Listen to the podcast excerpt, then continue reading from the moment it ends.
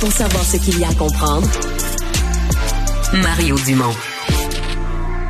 Alexandre, tu me parles de fourmis? Je te parle de fourmis, mais je te parle surtout de, du fameux effet papillon, Mario, parce que ça a été quelque chose d'observé. Tu sais, Ça, quand dit- l'effet papillon, c'est qu'on dit que tout a un effet sur toi. Donc, si un papillon bat de l'aile en Europe, ça a un impact sur la météo en Amérique du Nord. Exact. là. Minuscule, infinitésimalement petit, mais mais qui finit par avoir un effet domino global et ça a été ben observé au Kenya. Figure-toi que les comportements des fourmis ont fini par impacter la chasse des lions. Et là, je t'explique un peu comment on a fait ça. C'est pendant trois ans, on a étudié une plaine au Kenya, à Laikipia.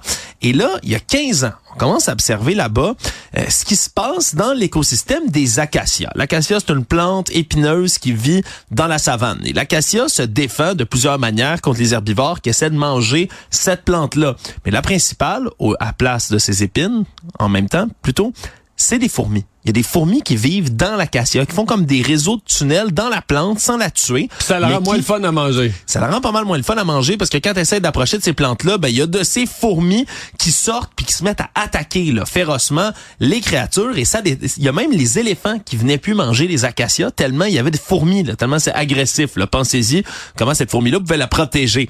Et là le problème c'est qu'on s'est rendu compte que dans certaines régions du Kenya, ben l'activité humaine a fini par amener d'autres fourmis, ce qu'on appelle la fourmi à grosse tête. Et la fourmi à grosse tête, même si on s'en est pas rendu compte tout de suite parce que c'est pas très agressif envers les gros animaux ni les humains, mais ça chasse les autres fourmis qui habitaient dans l'acacia, ce qui fait en sorte que cette plante-là a plus le moyen de se défendre.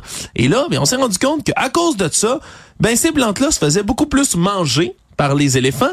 Et comme il y avait plus d'acacia, puis il y a plus de feuilles, ben ça interfère dans l'activité de chasse des lions qui, eux, se cachaient dans les feuilles des acacias. Puis on se rend compte que trois fois moins de chasse était efficace contre les zèbres, entre autres, qui étaient la proie principale des lions.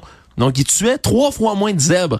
Et là, on a fait, mon Dieu, mais ça va peut-être affecter les lions qui vont peut-être devenir affamés.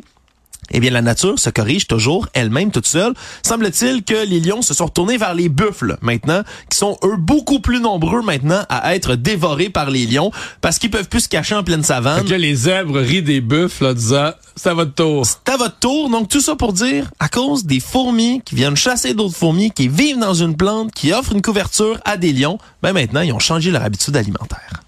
Tu nous instruis. Merci Alexandre.